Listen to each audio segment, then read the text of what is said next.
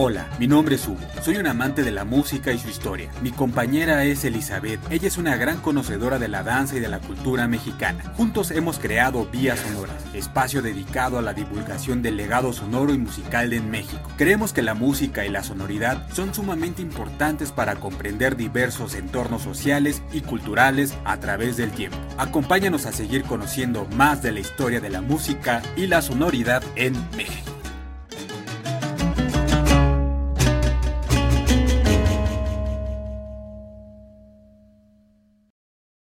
Bienvenidos a un nuevo episodio de Vías Sonoras. Ya es el número 14 y está dedicado a la figura de la mujer en los corridos de la Revolución Mexicana. Eh, este, este programa se me hace muy especial porque justamente hace un año estábamos con esta cuestión de empezar a hacer nuestro, nuestros podcasts, nuestros episodios y precisamente fue con este tema. Entonces, como ustedes saben, no lo hicimos y ahorita estamos aquí. Entonces, bueno, saludo con mucho, mucho, mucho gusto a, Hugo, como siempre, y a ustedes, pues, escuchas. Sean bienvenidos a este episodio número 14. ¿Cómo te encuentras, Hugo? ¿Qué onda? ¿Qué onda? Pues aquí, este, recordando aquel año pasado del 2020, donde habíamos dicho hay que empezar a hacer podcast y y creímos que es el tema de la revolución, sobre todo la figura de la mujer en los corridos, nos iba, íbamos a empezar ya, pero pues bueno, diferentes circunstancias nos impidieron poder hacerlo, pero ya estamos aquí, un año después, este, ya armando este podcast. La verdad es un temazo, un temazo. Ahorita vamos a ver de qué se trata. Sí, justamente hace un año, ¿ah?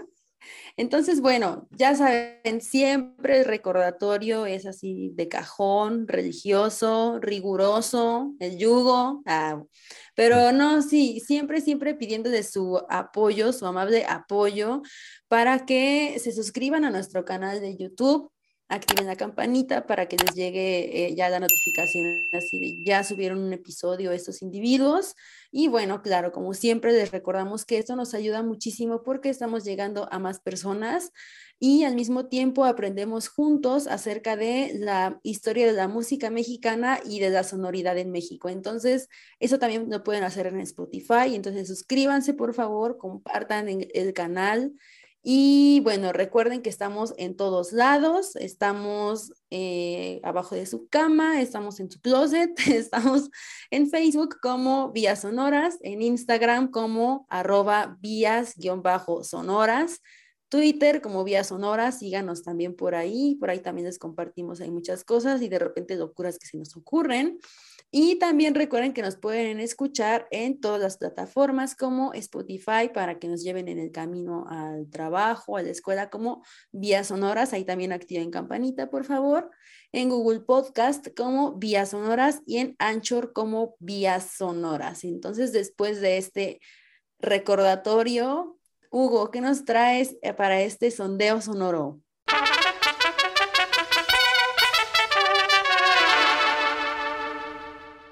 Bien, pues empezamos con nuestro sondeo sonoro número 14 ya, qué bueno.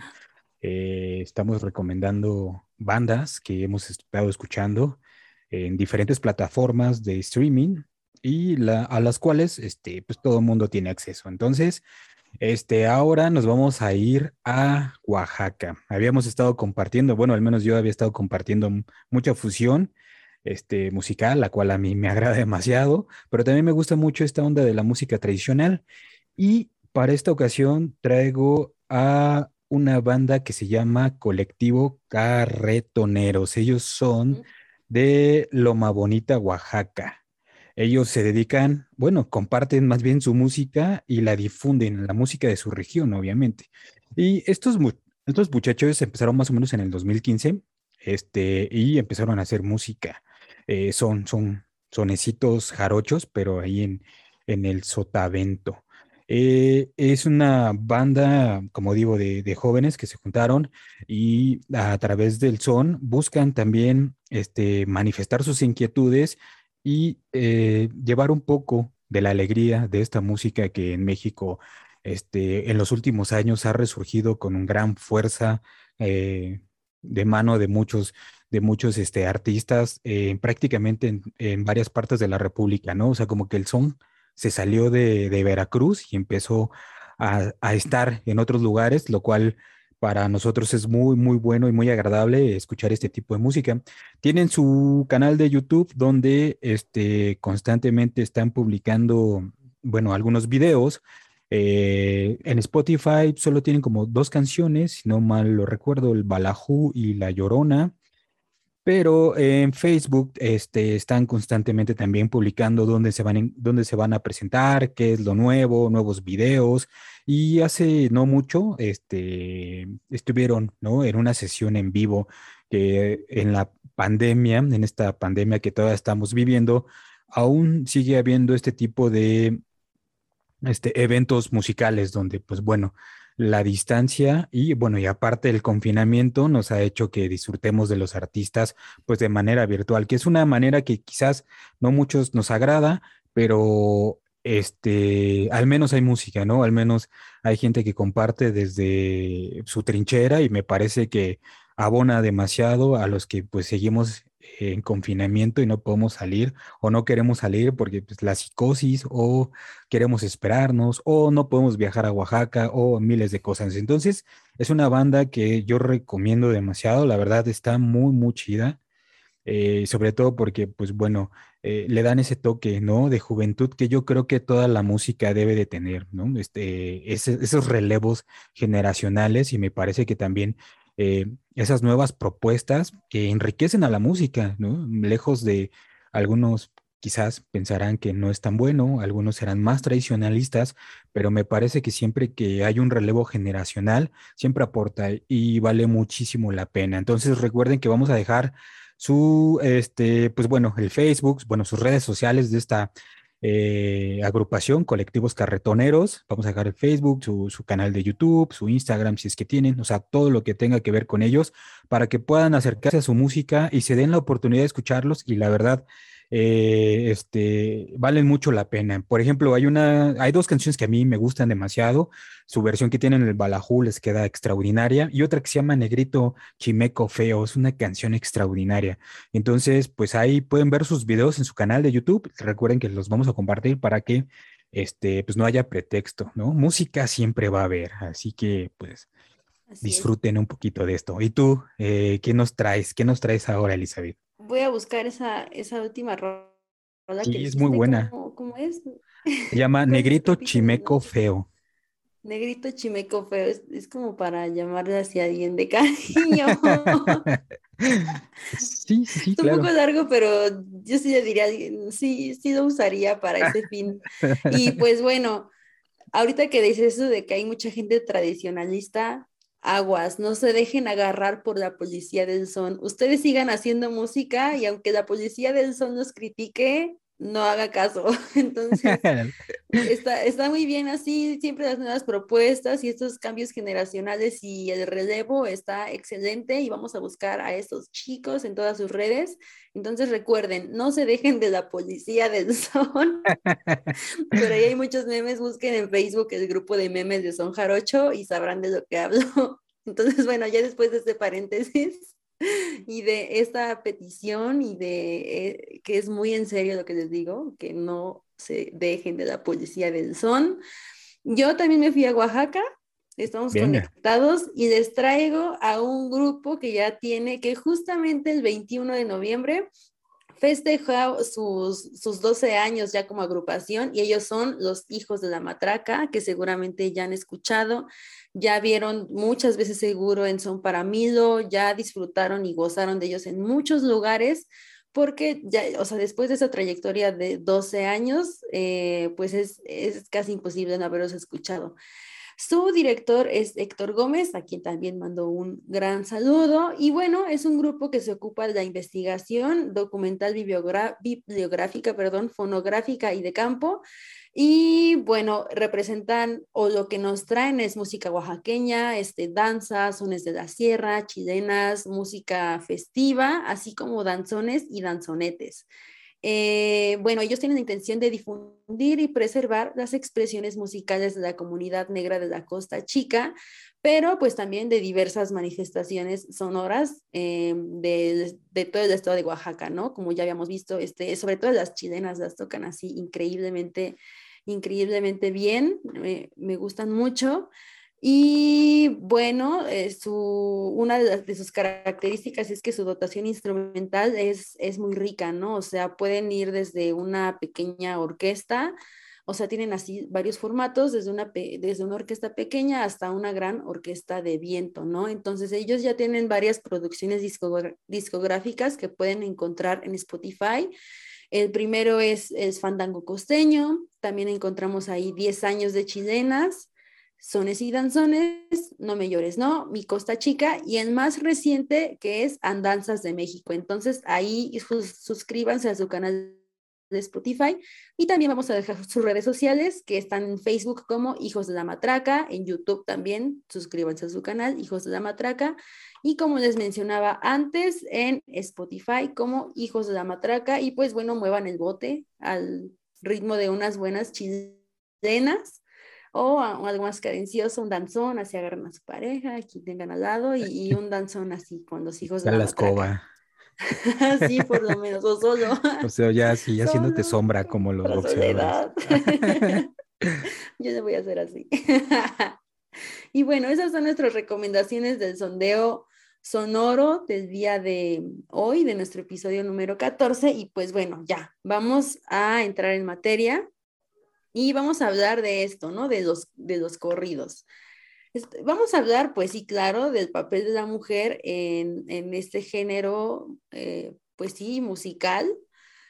Pero bueno, eh, vamos a irnos un poco a nuestro pasado, a nuestra infancia, a nuestra educación primaria, a nuestra educación básica. Y la verdad es que seguramente todos fuimos, o muchos de nosotros fuimos partícipes durante nuestra educación básica de desfiles donde se conmemoraba la Revolución Mexicana. Las niñas vestidas de Adelitas, los niños vestidos de Emiliano Zapato, de Venustiano Carranza, o con el típico traje de manta y el sombrero enorme, ¿no? Este, y de la misma forma, pocos se salvaron de bailar temas como la Adelita, Jesucita en Chihuahua, o los famosos bailes de Mexicapán de Zacatecas de Barreteros, ¿no? Este, este cuadro así grande. Y bueno, dentro de este gran numerote se ponían de forma aleatoria pues una serie de corridos pues que nos contaban algunos relatos de este muy, muy complejo suceso histórico. Uno, se puede revolver y se puede perder aquí en este, en este proceso de la Revolución Mexicana.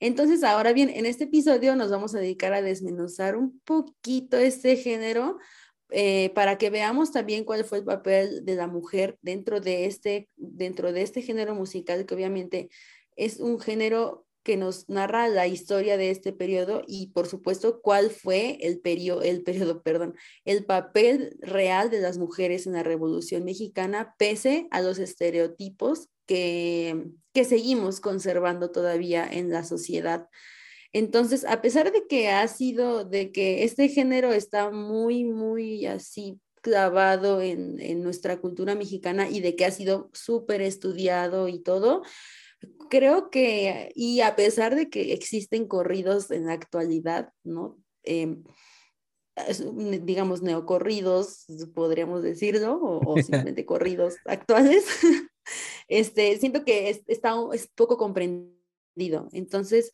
bueno, para empezar, pues, ¿qué es esto, no? ¿Qué, qué son los corridos, Hugo? A ver. Ay, este, bien. Te agarren en curva, así como, como cuando les van a preguntar a, ¿no? a, los chavitos. Justamente estaba pensando más bien cómo, cómo viví mi etapa de la revolución en la primaria. Y solo recuerdo que una vez nos dejaron, nos, nos hicieron salir por las calles así, pero con el, el, con, con el uniforme de educación física. O sea, nada, nada, que ver. No sé por qué lo ligan. Hasta ahorita no entiendo cómo es que ligan lo deportivo con la Revolución Mexicana, pero bueno. Con las tablas. A mí sí me tocó vestirme de Adelita. Ah, sí. y justamente me tocó montar para mis alumnas de Villa de las Niñas, me tocó montar un cuadro así de la Revolución. Justamente les puse barreteros. y dije, ay, pues van vestidas de Adelitas todas, ¿no? Pero pues es, lo más Entonces, sí, hasta, hoy sigue siendo eso, pero sí está muy extraño ese asunto de la relación entre tabla rítmica, educación física, revolución mexicana. Y aparte que la Revolución Mexicana, hablando ya en temas históricos, pues es demasiado compleja, ¿no? Porque empieza con, este, digamos, eh, el, digamos, el pronunciamiento de, o más bien en la entrevista, ¿no? Se puede decir que se comienza el, proceso revolucionario, digamos, no armado, pero sí da como, como antecedentes cuando este, Porfirio Díaz este, da una entrevista a un periódico estadounidense o canadiense, no recuerdo muy, bien. Y él donde dice, ¿saben qué? Pues yo ya me voy a alejar, yo ya estuve mucho tiempo, México ha crecido, este, ya no son los niños de antes, es momento de entrar a la democracia, ¿no? Y esto de entrar a la democracia eh, lo he escuchado en casi todos los, eh, digamos, periodos donde hay que votar desde que yo nací. Y entonces siempre hemos estado, siempre estamos entrando en la democracia, ¿no? Entonces, pues ahí em, empieza, ¿quién empieza? Pues Madero, ¿no? Empieza, dice, saca su famosísimo libro, este, La sucesión presidencial, y me parece que ahí empieza el camino de la Revolución Mexicana, porque algunos corridos hacen, hacen este, alusión a ese, a ese episodio histórico, y a eso vamos, ¿no? Eh, el, el, corrido, según Vicente T. Mendoza, si no mal lo recuerdo, él menciona que el corrido en España, eh, con los famosísimos romances, eh, tenían esta epicidad, ¿no? Manejaban hechos históricos. El mismo Vicente T. Mendoza, si no mal lo recuerdo, también menciona que es una de las diferencias que existe con, digamos, con otro tipo de músicas que había en Europa, ¿no? A diferencia de la, española, sí manejaba mucho el, acontecimiento histórico, lo que no en Francia, lo que no en Inglaterra, lo que en otros lados. Entonces, pues bueno, él es de esta corriente que vamos a verlo más adelante, este, que, menciona, ¿no? Que, que, el corrido llegó aquí a lo que ahora es México, bueno, en épocas, digamos, cuando era Mesoamérica, bueno, ni siquiera era Mesoamérica, era este, este, civilizaciones que estaban en este territorio. Y este, pues bueno, los, los conquistados trajeron esta epicidad, esta forma de cantar y fueron narrando hechos, ¿no? Eh, ya ves que hace ratito estábamos platicando, ¿no? Que hay, hay corridos de, la independencia. Eh, y pues bueno, el corrido siempre ha llevado pues noticias, hecho histórico, eh, momentos realmente que, que, que son que son verídicos. Quizás algunos tengan su, su pequeño ahí, su pequeña este, chispa, ¿no? O digamos, se les aumenta un poquito, ¿no? Se les exagera un tantito, que es un, ah, es muy, sí, claro. es que eso es muy, muy humano, ¿no? O sea, es, una cualidad humana. siempre de tu cosecha. Ajá, sí, ¿no? Eh, siempre ponerle un poquito más para que tenga esa epicidad, ¿no? Eh, y sobre todo sea atrayente a quien lo escucha. Recordemos también que eh, cuando estaba estos corridos en la época de la revolución, pues bueno, em, era esta forma de llevar noticias, de escucharlas, de trasladarlas, este, y, sobre todo el gobierno no podía, no podía censurarlas. ¿Por qué? Porque no, el gobierno puede estar en cualquier lado. No es como ahorita que, que censuran, ¿no? Todavía creo que hay censura en la música. Llegó, en México llegó a haber censura con el rock and roll y con varias bandas que hicieron cierta música que le incomodó al gobierno, este, y también censuraron periódicos, ¿no? Entonces, en la época de la revolución con Porfirio Díaz, pues, este, antes de que empezara todo el estallido, pues también hubo, este, ¿cómo se llama? Censura de periódicos, ¿no? De los hermanos Flores Magón, unos tremendos ideólogos políticos que están ahí solamente en la línea B del metro, ¿no? Como estación del metro, los hermanos Flores Magón, que yo creo que sería bueno seguir este, adentrándonos a, las, a los ideales que ellos tenían. Entonces, pues eh, tenían el periódico Regeneración y luego el hijo de la Huizot y los, bueno, lo censuraron, pero la música no se podía censurar. La música. Pero acá también hay una cosa, una casa de la cultura, Ricardo Suárez Magón, entonces no, no está tan abandonado en la línea B. no, pero sí. claro, la música siempre provoca, la música siempre resiste, ¿no? Y siempre la música ha sido todo terreno, ¿no? Como, como dices, no es, es casi imposible así de, de, censurar y es así una manera digamos, de, alguna manera, de alguna forma práctica de llevar en este caso noticias, ¿no? O de, o de llevar algún mensaje oculto, ¿no? Como este, este, este, esta pieza de la cucaracha o, mm. o muchas piezas que también que están todavía vigentes. Entonces también jugar, jugar con el lenguaje, jugar con las notas musicales, es, es, es, muy interesante este fenómeno musical, ¿no? Ya después de que te interrumpí. Ah. No, no, no, está bien, porque es justamente eso, o sea, la música, pues bueno, es difícil de, de censurarla y sobre todo, pues, pues más cuando es de, se transmite de, de, boca en boca, ¿no? O sea, de, de región en región. Y eh, esto es una de las características del corrido. Obviamente tiene muchísimas más. Vamos a ir hablando poco a poquito de ellas. Eh, esto, ¿no? Que siempre, tras, siempre lleva noticias. Y estas noticias y estos hechos, eh, hechos históricos pueden ser desde una batalla, pueden ser desde, este, digamos, un personaje, un fusilamiento, puede ser desde, digamos, este, mm, eh, que derrocaron a alguien, ¿no? Entonces, el corrido eh, no solo se enfoca, digamos, en personajes o en hechos históricos, sino que también en ciertas situaciones sociales, porque podemos tener, hay un corrido que se llama La Rielera, ¿no? Y también hablan ahí del ferrocarril, que el ferrocarril para la Revolución Mexicana es fundamental, fundamental, al igual que el caballo, ¿no? Encontramos uno que otro corrido hacia el caballo. Eh, así como, este, pues bueno, el corrido tiene estas temáticas, ahí se inserta eh, la figura de la mujer, que es importantísima. Y yo creo que eh, el corrido, pues bueno, con esta necesidad de trasladar información, con esta necesidad también de crear, este, digamos, figuras que ayuden a que, a que se sumaran a la causa revolucionaria, a estos héroes del pueblo, este, aparece la mujer, ¿no? Porque no, o sea, la música no pudo por sí sola, digamos, o el movimiento, o toda la musicalidad, o todo lo que se dio, no pudo hacer a un lado a la mujer, sino que la incluyó perfectamente, ¿no? O sea, y la incluyen de distintas formas que de lo que hemos creado o hemos eh, entendido o pensado, ¿no? Que siempre vemos a la, a la, mujer, sobre todo así como en la cocina, ¿no? siguiendo a, a, su esposo, el soldado. El corrido nos dice, labor doméstica. Ándale, en la labor doméstica, ¿no? El corrido nos da otra perspectiva de lo que la mujer hizo y yo creo que ahí es donde, donde vale muchísimo la pena, como en estas temáticas que en las cuales el corrido está inmerso y sigue inmerso, eh, la figura de la mujer está ahí, ¿no? O sea, no, no se pudo hacer un lado simplemente porque era parte fundamental del movimiento revolucionario.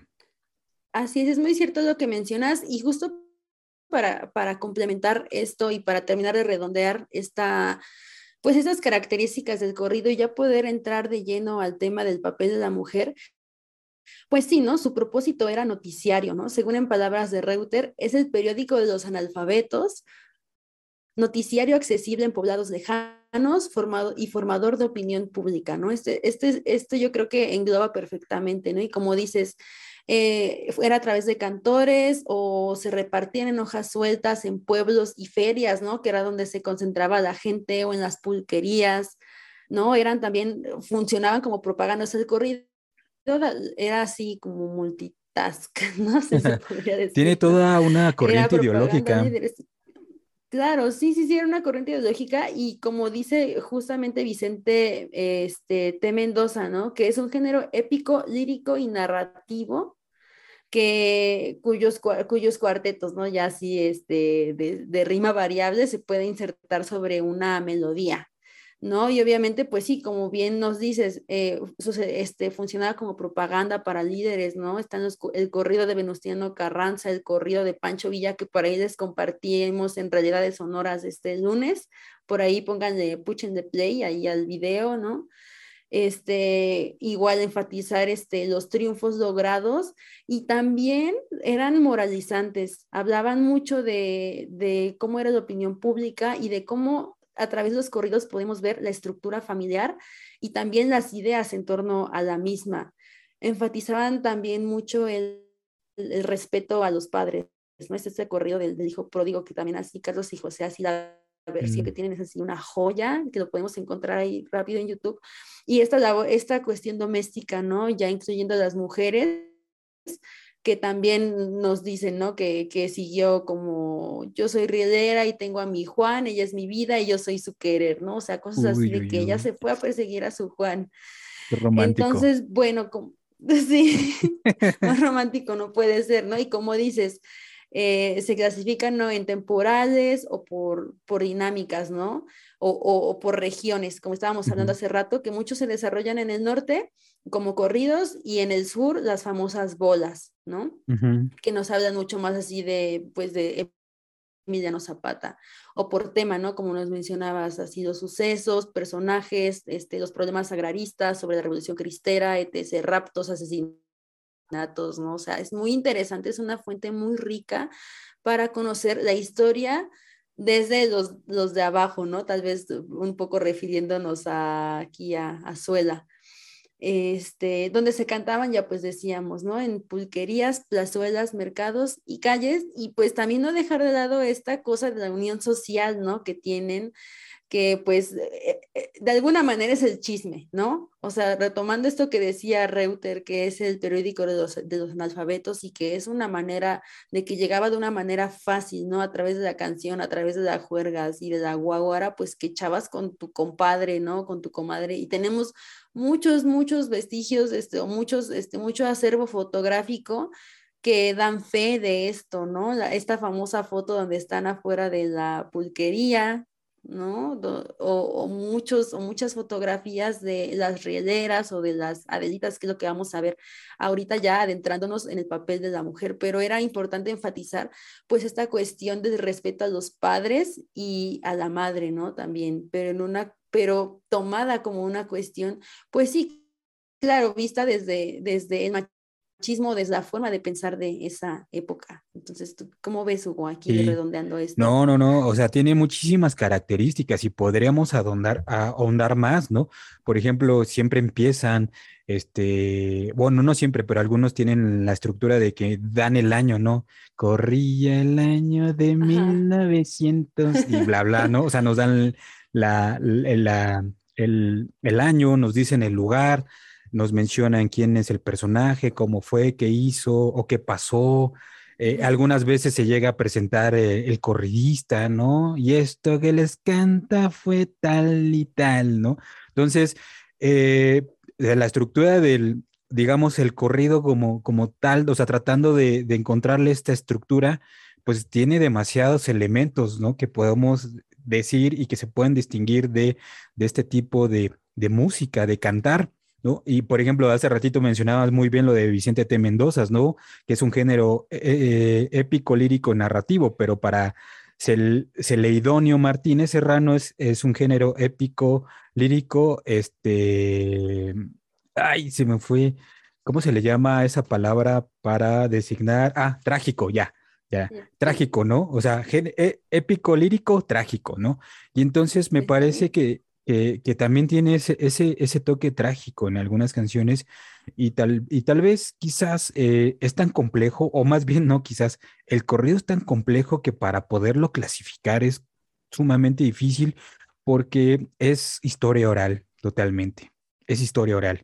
Y desde ahí, desde esa perspectiva, pues bueno, eh, es complicado, pues, según yo, Ahí ayúdenos en sus comentarios, quien, sepa un poquito más de esto, pero es un poco también complicado, pero de que tiene su lado trágico en ciertas canciones lo tiene, o su lado romántico, ¿no? O su lado, este, pues, digamos, como, como bien lo acabas de mencionar, ¿no? Como, como cuando uno ve las noticias y se asombra, ¿no? Esta onda de asombro, ¿no? Y ya se echaron a Juan Charrasqueado, ¿no? Es como, y no, los, no lo puedo creer, ¿no? O sea, como los, como... los encabezados de la nota roja del metro.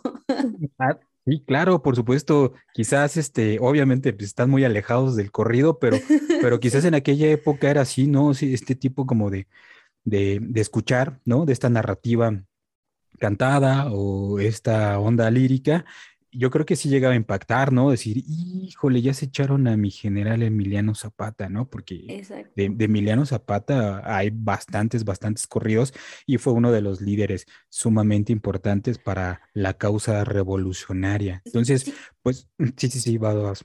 No, decía, y sobre todo que es a través de melodías muy pegajosas y muy sencillas de, de, recordar, ¿no? Como este sonsonete que tara, tara, o sea, es, los corridos son muy parecidos eh, en cuestión melódica, perdón, músicos, así ya estoy equivocada y me corrigen, pero sí, o sea, es una melodía sencilla que es pegajosa, ¿no? Y aparte la dotación instrumental, pues también es, es, varía demasiado porque pues así de complejo como fue el movimiento y como muchos de, de las personas se fueron al movimiento armado, pues obviamente agarras lo que tienes a la mano, ¿no? Entonces, ¿qué escuchas? Una guitarra, como mencionabas, está una guitarra, está un violín, están por ahí otros instrumentos, pero realmente van a ver esos instrumentos básicos y, realmente es casi, casi lo que tienes a la mano, ¿no? Y es casi, casi eh, esta, esta composición que se tiene que quedar así demasiado clavada en, la mente, ¿no? De la gente, para que ellos vayan reproduciendo y vayan también llevando el mensaje con estas melodías sencillas. De hecho, esto, esto me acaba de recordar que este, hubo gente, los que imprimían, este, ¿cómo se llama? Estos corridos y, los llevaban por mercados y ferias, este, llegaban a pagar a personas para que compusieran corridos, ¿no? Porque también se volvió como, como un negocio, ¿no? O sea, guardando las proporciones. Pero la gente gustaba mucho de estos corridos. Era una forma, digamos, también bien interesante que ahorita eh, se me acaba de venir la idea. Eh, es esta respuesta a la música francesada de, Porfirio Díaz, que estaba en los grandes salones, ¿no? Esta música era, como bien lo acabas de mencionar, ¿no? De la gente de pueblo, ¿no? La gente de abajo, este, de esos oprimidos, era la voz de los oprimidos, que no habían tenido chance de manifestarse, porque sí, Porfirio Díaz pues bueno, eh, no le importaba, digamos, mucho ese sector, ¿no? A él le interesaban otras cosas que eh, no vamos a negar, ahí estuvieron, como el ferrocarril, la electricidad y demás cosas, pero había otras cosas que no, no le interesaban demasiado. Y dentro de lo que no le interesaba era precisamente el pueblo, los de abajo, los que sufrían, todas estas personas que no tenían educación y una forma de entretenerse, de divertirse, seguramente era la música, pero ya cuando está en movimiento armado, pues obviamente a enterarse de lo que estaba pasando en el norte, de lo que estaba pasando en otros lugares, pues se ha haber sido sumamente interesante. O tal vez ahí descubrieron que existía otro México o más Méxicos, ¿no? Porque eh, se ha dicho que muchas personas ni cuenta se dieron que hubo revolución en México, no sé cómo, ah, poco sí, pues no sabía, ¿no? O sea, porque pues no, no tenía, ¿no? O sea, digamos que la población, digamos, en el campo mexicano, pues vive dispersa, ¿no? Viven en muchos rancherías y pues hay lugares donde los revolucionarios ni siquiera pasaron. Claro, es que volvemos a lo, mismo y, y son los medios de comunicación, ¿no? En este caso, este fue un medio de comunicación a través de la música y a través de la narrativa. Y obviamente, pues para que fuera más atractivo como toda composición pues sí, artística, tienes que echarle de tu cosecha y echarle un poco más de aderezarlo un poco más para que sea atractivo y para que sea obviamente pegajoso y para que obviamente tú lo puedas transmitir a otras personas.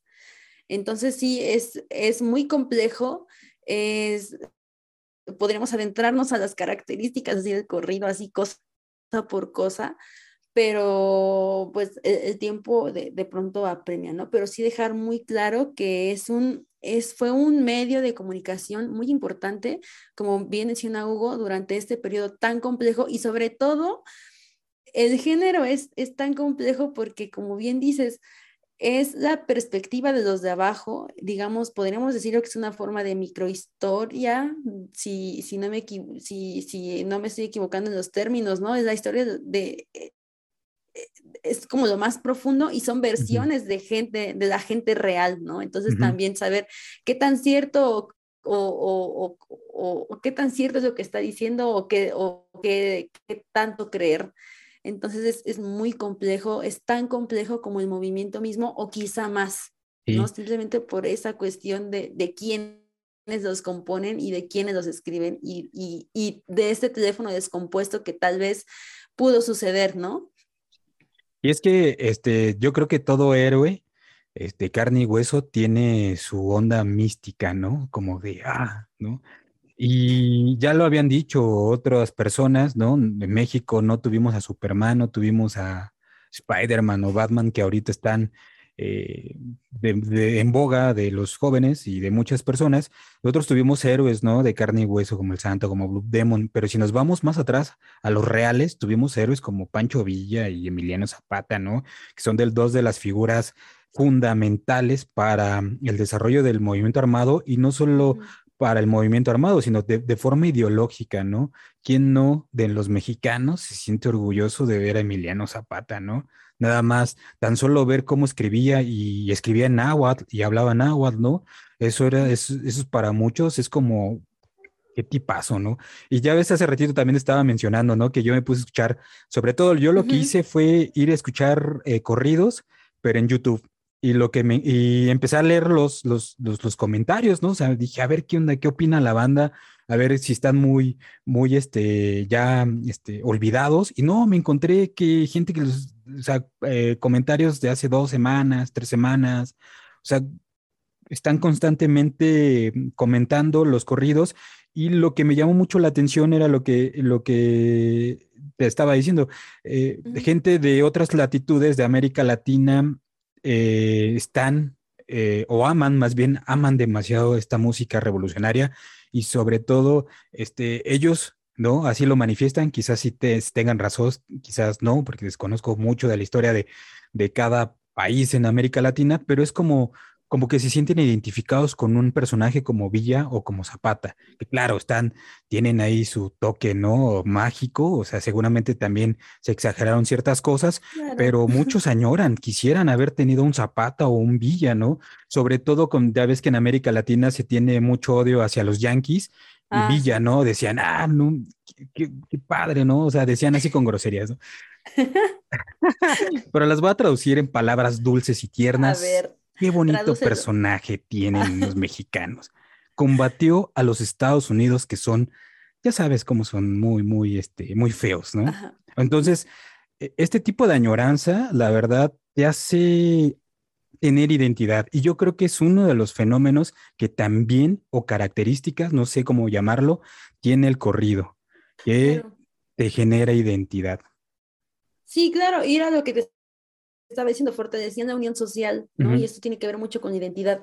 Y justamente me acabas de dar, así la pauta con esto que me estás diciendo de, de que sí, muchos idealizan o anhelan, ¿no? Tener una, a un Pancho Villa, a un Zapata, pero entonces, ¿dónde queda también la mujer, ¿no? O sea, ¿dónde, ¿dónde queda? Porque, pues sí, o sea, las mujeres, ¿en dónde están, ¿no? O sea, de muy forma general, más bien de forma muy general, eh, podemos pensar, ¿no? Que o lo que nos dicen o lo que tenemos presente, también de acuerdo a algunos corridos, es que se habla más de amor hacia las mujeres que realmente de, su papel como soldaderas o como combatientes en el movimiento armado, ¿no? O sea, a ver, ¿cuál era su papel? Lo que tenemos así más en la mano, ¿no? Que, bueno, el papel que tenían las mujeres era la lucha por el progreso y la equidad, y se dice que lucharon o detrás, que se fueron detrás de su hombre o que lucharon codo a codo con su hombre y se les veía como proveedoras de comodidades del hogar al eh, obviamente darles comida, proporcionarles ropa limpia, ser servidoras sexuales, etcétera. ¿No? Entonces están estos estereotipos y entonces hay muy pocas personas que tal vez dicen, ay, a mí me gustaría ser una Juana Gallo, a mí me gustaría ser una Hermida Galindo, ¿no? O sea, eh, también esta, esta cuestión del corrido tiene mucho que ver con esta ideología, pues, del siglo, pues, que se ha venido arrastrando hasta todavía 2021 de enaltecer la figura masculina cuando realmente hubo muchas mujeres que, que, lucharon por cosas muy importantes durante este movimiento armado y no solamente en el movimiento armado, sino a través de, del movimiento intelectual, a través de, de, de, escribir, a través del periodismo y también la censura que, sufrí, que sufrieron en este movimiento, ¿no? Entonces también un poco, un poco de este episodio es ver cuál era el papel de las mujeres, ¿no? O sea, sí tenemos a Pancho Villa y me acordé de un tuit que vi hoy, que, justamente era la cara de Pancho Villa y era una persona que decía, este es tu héroe, este, esta persona con cara de psicópata y, eso, y así mencionaba sus rasgos, ¿no? Y le ponían unos, ay, te faltó decir que usaba sombrero, ¿no? Entonces, eh, eh, tampoco tergiversar este tipo de cosas, o sea, sí fueron personajes muy importantes, pero pues ahorita no sé por qué me vino a la mente ese meme de Pancho Villas, a ver si los pongo en el comentario, pero bueno, aquí la cuestión es ver cuál era el papel real de las mujeres, ¿no? Que, que las conocemos mucho como soldaderas, ¿no? Eh, ya ve, esto de que estuvieron codo a codo con los hombres y aquí viene algo, algo muy, muy importante, ¿no? O sea, sí lucharon con, sí hubo mujeres que se fueron detrás de su hombre, sí, sí hubo mujeres que lucharon codo a codo con los hombres, ahorita vamos a ver, pero también lucharon sin ellos. Eso, eso no lo tenemos que perder de vista, ¿no? Entonces, están esos estereotipos o son abnegadas o valientes soldaderas, ¿no? Así, o nada más, hay de dos sopas así para las mujeres. Cuando su papel real era, era mucho más importante, ¿no? Eran espías, eran quienes transportaban las armas y las municiones, fueron agentes confidenciales, eh, fungieron así como, como, como personas así de correos, propagandistas, realizaban tareas secretas, ¿no? Sus reuniones secretas que nada más ellas podían hacer, ¿no? Además de que su participación fue de manera espontánea y fue determinante en el movimiento, puesto que realizaron hazañas al mismo nivel que los hombres o incluso más que los hombres en una sociedad marcada por el género y el machismo, ¿no? Que hasta el momento lo seguimos viendo, ¿no? Algunos de estos ejemplos son su participación eh, en contra de Huerta y también durante la salida de, Porfirio Díaz, ¿no? Entonces, aquí también hay que, hay que poner así mucho énfasis en una reivindicación de la historia y sobre todo que esta es la imagen, ¿no? Que se exportó también gracias a los corridos como medio de comunicación, como, como nos estabas mencionando en los, en los comentarios que veías, ¿no? Que, que, wow, ¿quién quisiera tener un Pancho Villa, un Emiliano Zapata? Cuando en realidad también hay otros, hay otros personajes femeninos que hicieron mucho por este movimiento. Entonces, eh, está, vamos aquí a la parte, ¿no? De los, de los personajes, ¿no? Este, como les hablaba al inicio, ¿no? Las, niñas vestidas de, de, Adelitas, ¿no? Este, cuya cualidad es la valentía, su aplomo, su bravía, y bueno, fueron recreadas en fotos, corridos y retratadas así en los campamentos portando carabinas y cananas, ¿no? Ya las tenemos ahí el estereotipo 1.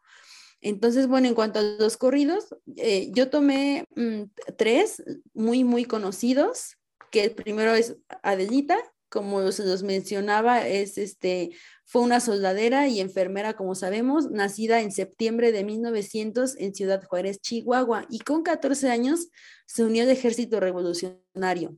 Su corrido queda como un testimonio de amor, lo, que te comentaba, ¿no? Más que de, de, una labor, este, como tal, tal vez de su labor de enfermera, no, no sé, de amor y fidelidad por Antonio Ríos Armenta, quien fue un soldado herido al que Adela, al que Adela mm, atendió, ¿no? Entonces ya ves, ¿no? Que se dice Adelita, se fuera con otro, dice Adelita, fuera mi mujer.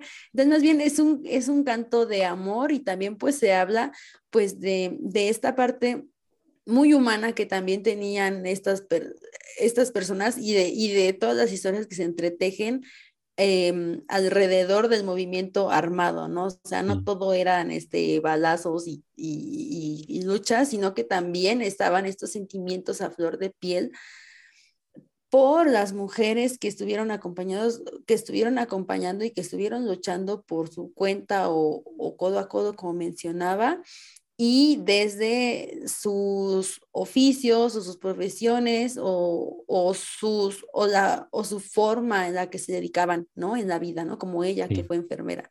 Sí. ¿no? Ah, espera. uno de los corridos que se conoce más en toda América Latina, no sé, no sé si en el mundo, pero al menos también me encontré este, comentarios de gente de allá de España, eh, es este precisamente de Adelita. Y de hecho tiene varias versiones en distintos géneros musicales. Yo lo he escuchado hasta en rock, en punk, no sé, cosas raras. Y esta figura idílica de la mujer también lo quisieran tener en otras partes del mundo, como, oh, como quisiera que, o sea, como quisiera tener una delita aquí, ¿no? En este momento.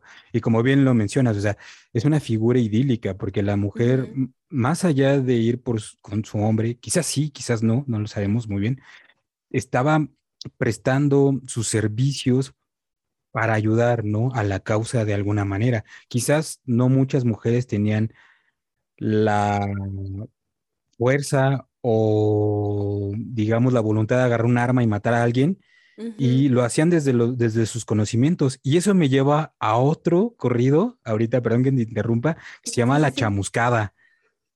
Entonces hablan de una muchachita es valiente, ¿no? Y no le importa nada y va al campo de batalla y termina siendo generala, ¿no? Entonces, cuando también estaba leyendo estos comentarios, y qué bueno que lo mencionaste para contrastar, ¿no? Como, como muchos quisiéramos ser, tener el bigote zapata o algo así.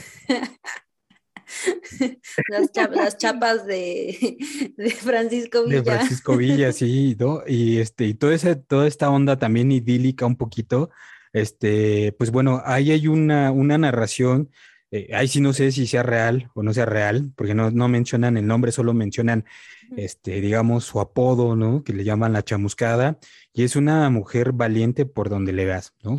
Pues, tanto que termina siendo general, o sea, es alguien importante.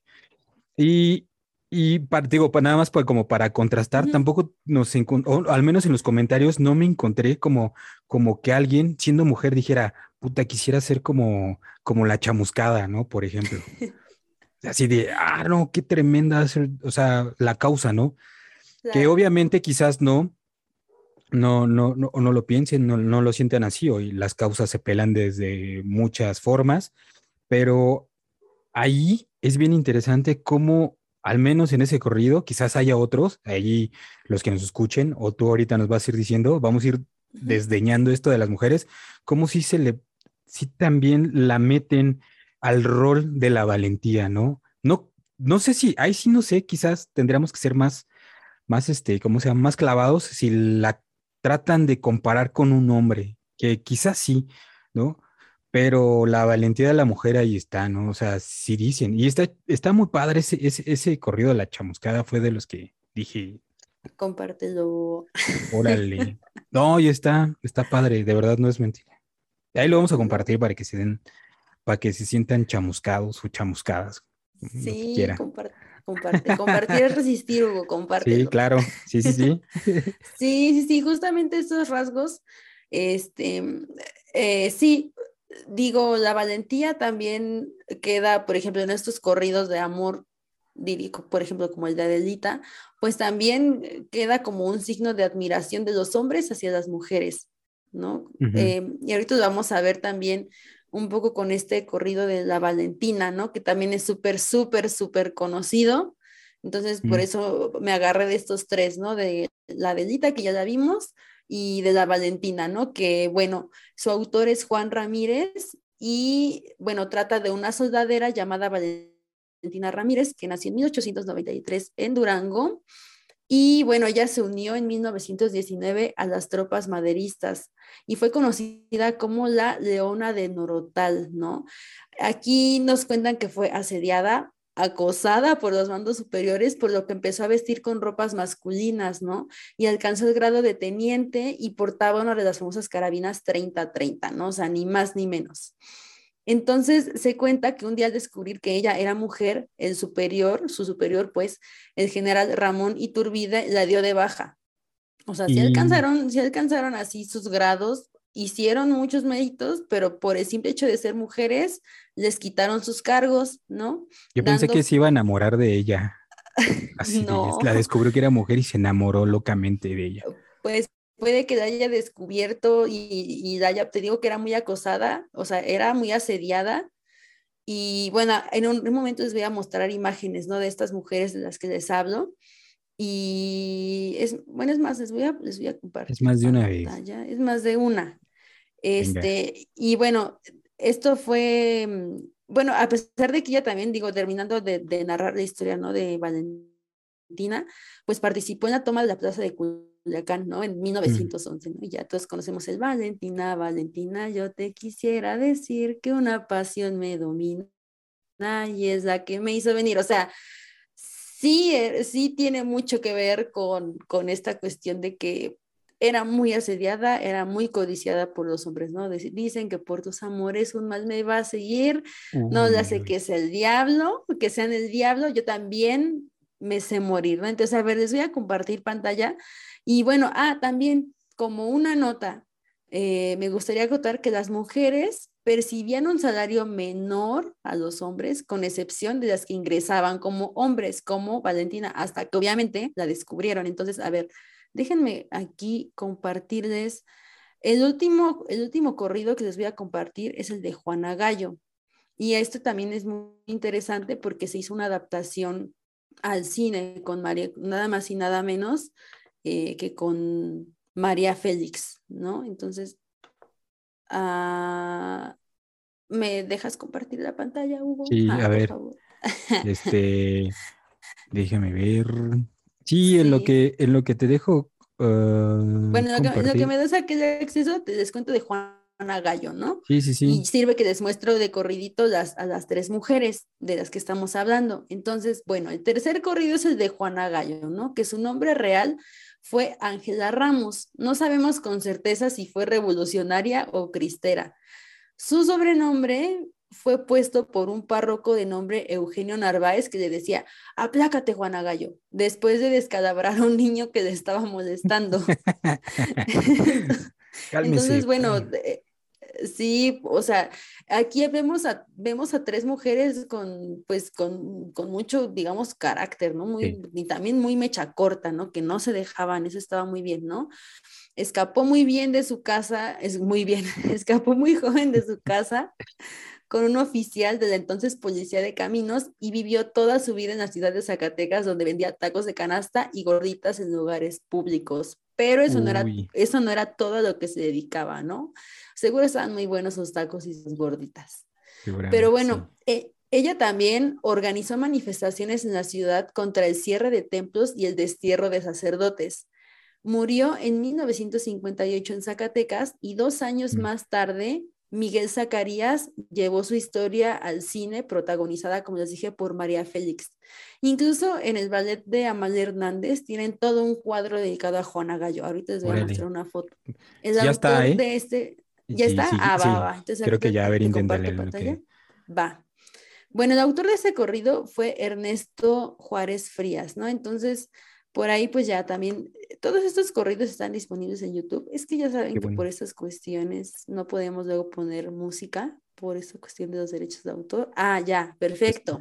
Respetamos los derechos de autor en este podcast. Pero, pero les decimos siempre en dónde conseguir y les vamos a poner en los comentarios las ligas de estos corridos de los que les hablo. Entonces, a ver, aquí ya estoy compartiendo mi pantalla y Nada más déjenme que cargue la presentación. Sí, sí, sí. En ah, lo que carga la presentación, este... no, o sea, se ve, pero no se ve en presentación. Vemos ahí todos tus archivos. Ah, no me digas eso. Vemos a Adelita. yo aquí. Y, oye, ¿y cómo se llama? ¿Qué, ¿Qué, iba a decir? Este, muchos conocieron a, a esta, este, digamos, personaje histórico la, hasta la Valentina por la salsa, ¿no? Hubo un momento en que andó ah, circulando ah, una publicación, ¿no? Ahí de, en Facebook. Sí, sobre la Valentina. Y la salsa ah, mira, aquí está. A ver, venga. A ver, aquí está la Valentina, ¿no? Aquí está. ah, esto me está haciendo una mala jugada. Me está haciendo quedar mal. ¿Ya se ve? Sí, claro. Alcanzamos a ver creo que estamos viendo a varios personajes. Están ah, aquí está, aquí atrás vimos a Adelita.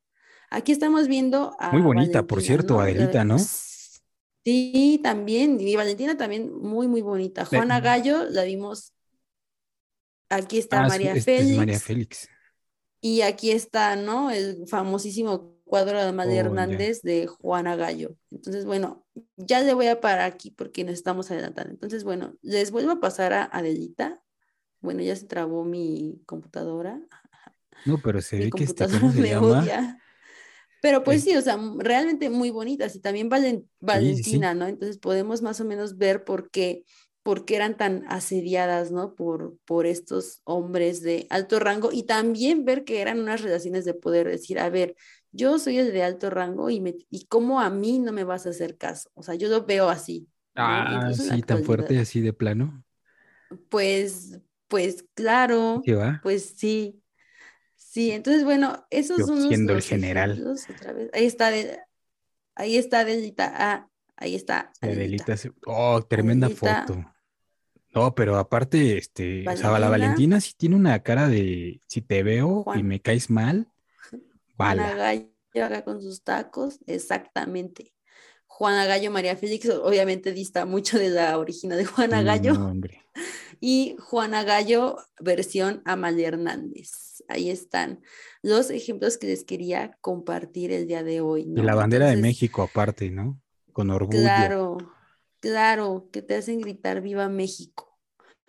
Entonces, bueno, esos son los tres ejemplos que yo les quería compartir acerca del, del papel de la mujer, ¿no? Aquí, por ejemplo, a Juana Gallo sí, sí, este, mm, sí le, sí le resaltan su lado valiente, ¿no? Así, se los voy a recitar porque la verdad es que canto muy feo, ¿no? ¿no? Entre ruidos de cañones y metrallas surgió una historia popular de una joven que apodaban Juana Gallo por ser valiente a no dudar, ¿no? Siempre al frente de las tropas se encontraba peleando como cualquier Juan. Aquí es donde estabas diciendo, ¿no? Si, si, la, si comparaban a las mujeres con los hombres, en campaña ni un pelón se le escapaba, sin piedad se los tronaba con su enorme pistolón, pero el coco de todos de- perdón, de todos los federales y los mismos generales tenían pavor. Entonces, aguas, ¿no? Hacía temblar si aparecía Juana Gallo y se le hacían enojar, ¿no? Como el niño que le estaba molestando y que lo descalabró con una piedra, pues ya de más grande, obviamente, iba a ser, pues, digamos, de agallas, ¿no? Entonces, ay, ya estoy aquí. Déjenme quitar mi pantalla, no me había dado cuenta. Sí, no, no, pero estuvo chido porque lo fuimos leyendo. Yo también lo fui leyendo contigo Ah, y bueno. estuvo interesante. Pero, pero ¿sabes qué? En México las mujeres son este, bravas, ¿no? O sea, digamos, también nos han, nos, o no sé, y ahí ustedes, chicas, me ayudarán, pero me parece que también se ha eh, hecho o se ha mitificado que la mujer solo es como que sea el hombre o, o- o, este, sumisa, pero en México las mujeres son muy bravas. Recuerdo mucho y tal vez tenga relación eh, con el movimiento zapatista eh, del 94 que eh, las mujeres eran las que defendían, ¿no? Hay varias fotografías muy interesantes donde las mujeres están peleando con los soldados, ¿no? Están impidiendo que pasen o, o se, se les echan encima, ¿no? Entonces eso es- nos habla también cómo, cómo la mujer en México realmente sí es muy brava, o sea, eh, y en muchos lugares se vive el matriarcado en México, ¿eh? Claro, claro, claro. Y so- sobre todo en este momento importantísimo que estamos viviendo, de que ya también hay mucha información y, y sí, en torno a, a- mm, sí, a lo bravas que podemos ser las mujeres, pero al hecho de, de no, de, de no dejarse, ¿no? De dejar de a un lado este papel en el que muchas fueron educadas o fuimos de alguna manera educadas de mm, acerca del machismo, ¿no? Acerca de, de soportar y soportar y soportar y nunca decir algo o nunca actuar, ¿no? O nunca reclamar así como por algo que es tuyo, por tus derechos o, o cosas así. Entonces, creo que también este es un momento coyuntural, ¿no? Para, para las mujeres, Sí.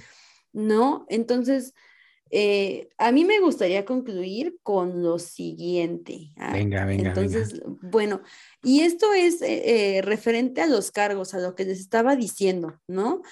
Em, los grados que obtuvieron las soldaderas fueron desconocidos por la, secret- por la Secretaría de Guerra y Marina, ¿no? O sea, los declararon nulos sin importar los servicios que prestaron y, o sea, las cosas importantes que hayan hecho quedaron borradas, ¿no? Y fueron dadas de baja por Venustiano Carranza. lo cual nos nos habla claramente de que su participación violentaba y transgredía el sistema desigual que rige las relaciones entre hombres y mujeres en términos de poder, ¿no?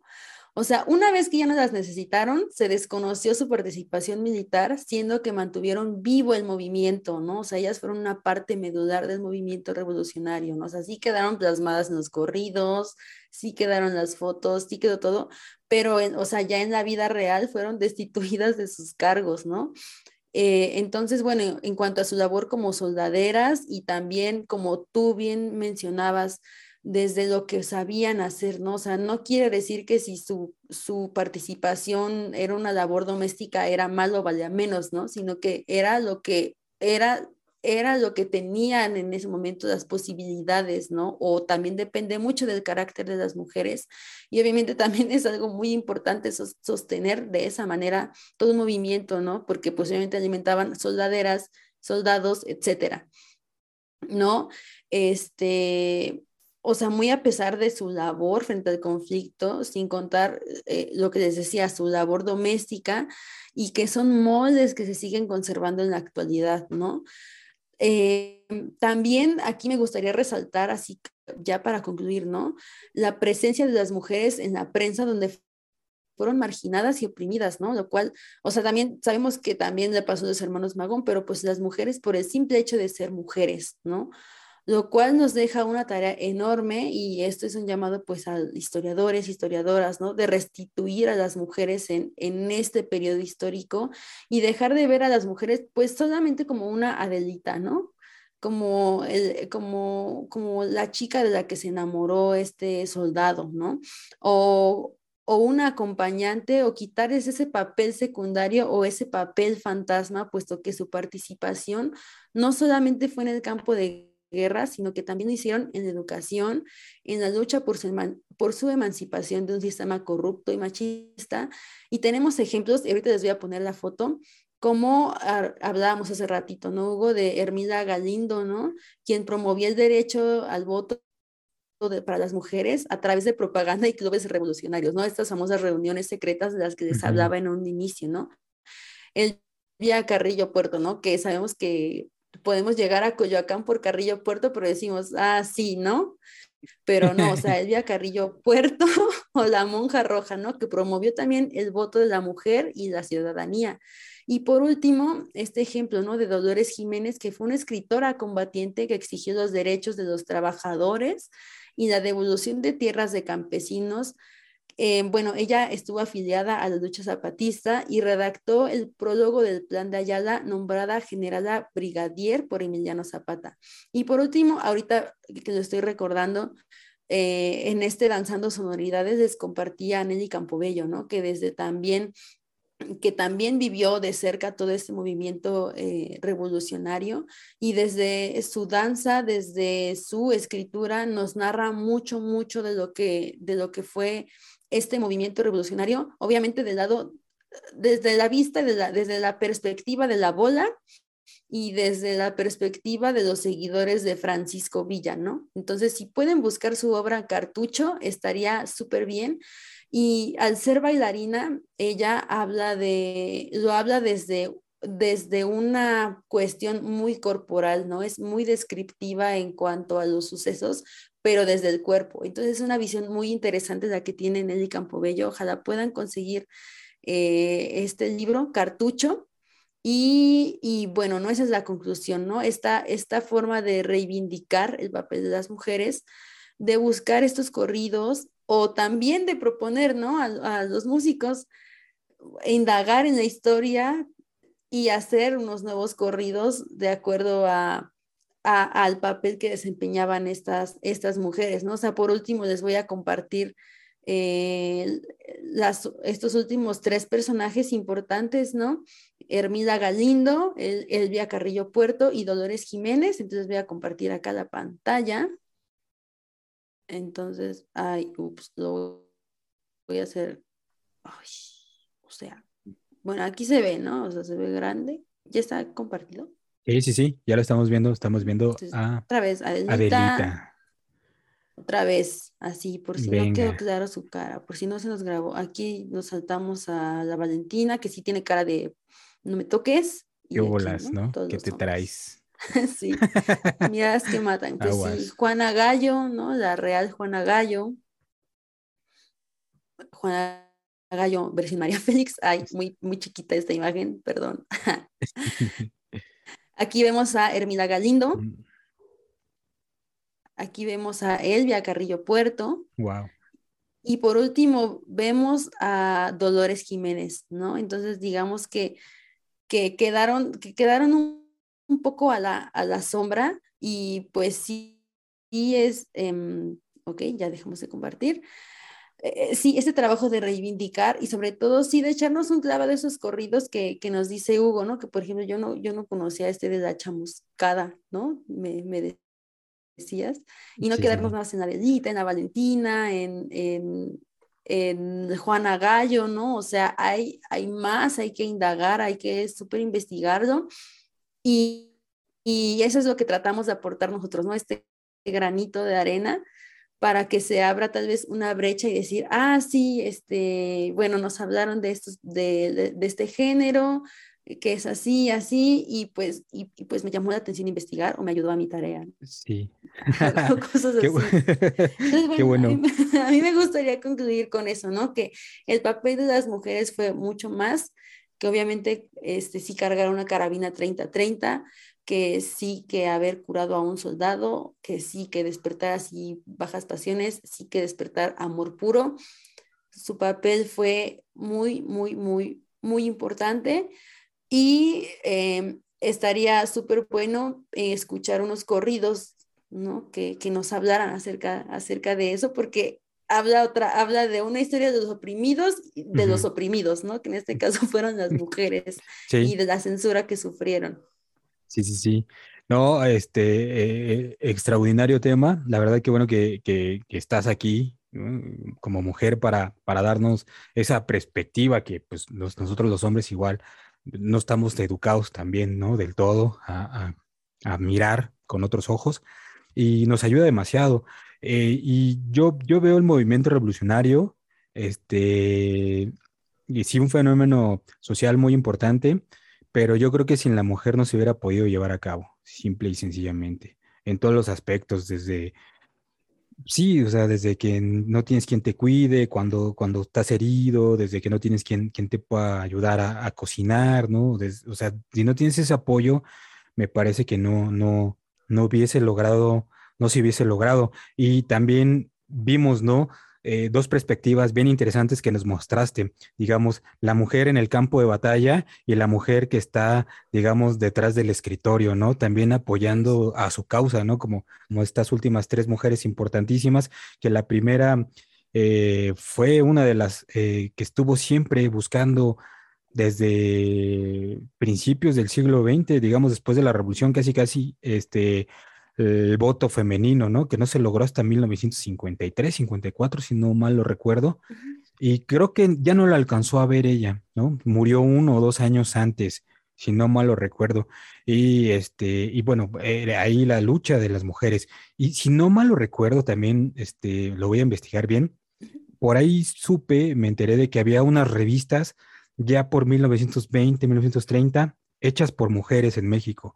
Entonces, es bien interesante, sí, sí, sí. Voy a buscar y, ahí lo voy a, tratar a ver si puedo compartir algo, pero digamos, sí, la historia que nos cuentan comúnmente sí ha dejado de lado la participación de la mujer, pero eso no quiere decir que no hizo cosas, ¿no? Eh, y conforme vamos rascándole un poquito a la historia, nos vamos encontrando ciertos eh, acontecimientos, ciertas mujeres que hicieron eh, muchas cosas por el país y que pues desafortunadamente pues la historia machista eh, las ha ahí dejado, abandonado, olvidado y que solo las recuerdan cuando, cuando hay que dar meetings, ¿no? Cuando, cuando, cuando hay problemas, ay, ¿no? Y la mujer que siempre nos Cuando hay campaña política. Sí, claro, sí, sí, sí, sí. Y entonces podemos ver, ¿no? De hecho, me acuerdo de otro, de otro corrido, espera, que se llama La Rielera.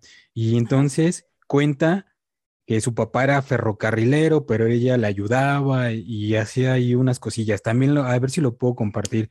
Fue de los que yo me encontré en YouTube, porque sí me puse a escuchar como varios. Y hasta yo quedé, o sea, yo no los conocía sinceramente, había escuchado algunos, pero esos no. Pero escuché como varias horas de corrido y la verdad hasta me dio sed de la peligrosa, ¿no? Hay que armar, hay que armar una noche de corrido. sí, no, de verdad, porque digamos, ya con la instrumentación, muchos eran ya con la instrumentación actual, ¿no? O sea, como, y con cantantes actuales, ¿no? Como Amparo Ochoa y bla, bla, bla, ¿no? Y, y, o sea, la instrumentación pues es riquísima, ¿no? Ya encontramos guitarra, arpa, este, pues, bajo sexto, acordeón en algunos casos, ¿no? Ya tiene todos los tintes de, de, música norteña, pero seguramente en el campo de batalla era, pues como habíamos dicho, ¿no? Guitarra, violín, ¿no? Una armónica, quizás, ¿no? Y ya, y, pero pero son tan, o sea, son tan, tan, tienen una fuerza tan, tan, tan, tan, no sé cómo decirlo, tan, que te atrapa, que dices, caramba, ¿qué, ¿qué, hago aquí en mi cuarto? Yo debería estar en una cantina o debería estar en el otro, en algún este, lugar donde haya campo libre y, y, con unos buenos tragos, porque sí, sí, sí, sí, sí, incitan, ¿no? O sea, te, te llevan, te transportan a cierto momento histórico. Sí, pues vamos a hacer lo posible por, echarnos unos tragos con estos corridos. A ver, eh, o sea, no, no hacer un, iba a decir, no hacer un en vivo bebiendo, pero hacer un en vivo, a ver si no nos silencian esos, esos, esos corridos, pero estaría bien que ustedes, que público conocedor, escuchas, nos compartan así sin miedo así sus correos favoritos, ¿no? Y, pudiéramos armar así como de así un, Facebook Live y que nos y podamos poner, ¿no? Así como el corrido y ya a ver qué pasa. Pero yo no hablé de beber, hablé de, corridos. Venga. de que nos propongan qué corrido y nosotros así lo investigamos, así noche de corridos. Entonces, bueno, espero que este tema les haya gustado y apasionado tanto como a nosotros. Y compartan, compartan mucho así para que llegue a las personas así indicadas, para que ustedes también lo escuchen así cuando estén cenando o estén así rumbo al trabajo, nos escuchen. Y recuerden, compartir es resistir, ya lo vimos en los corridos, ellas compartían la información a través de estas líricas, poéticas, narrativas, insertas en una melodía. Entonces, compartir es resistir y nos vemos en la próxima. Entonces, me despido, Hugo, me despido, pues escuchas algo que quieras agregar, Hugo. Nada, escuchen corridos. Hasta la próxima. Hasta luego. Adiós. Venga, muy chido.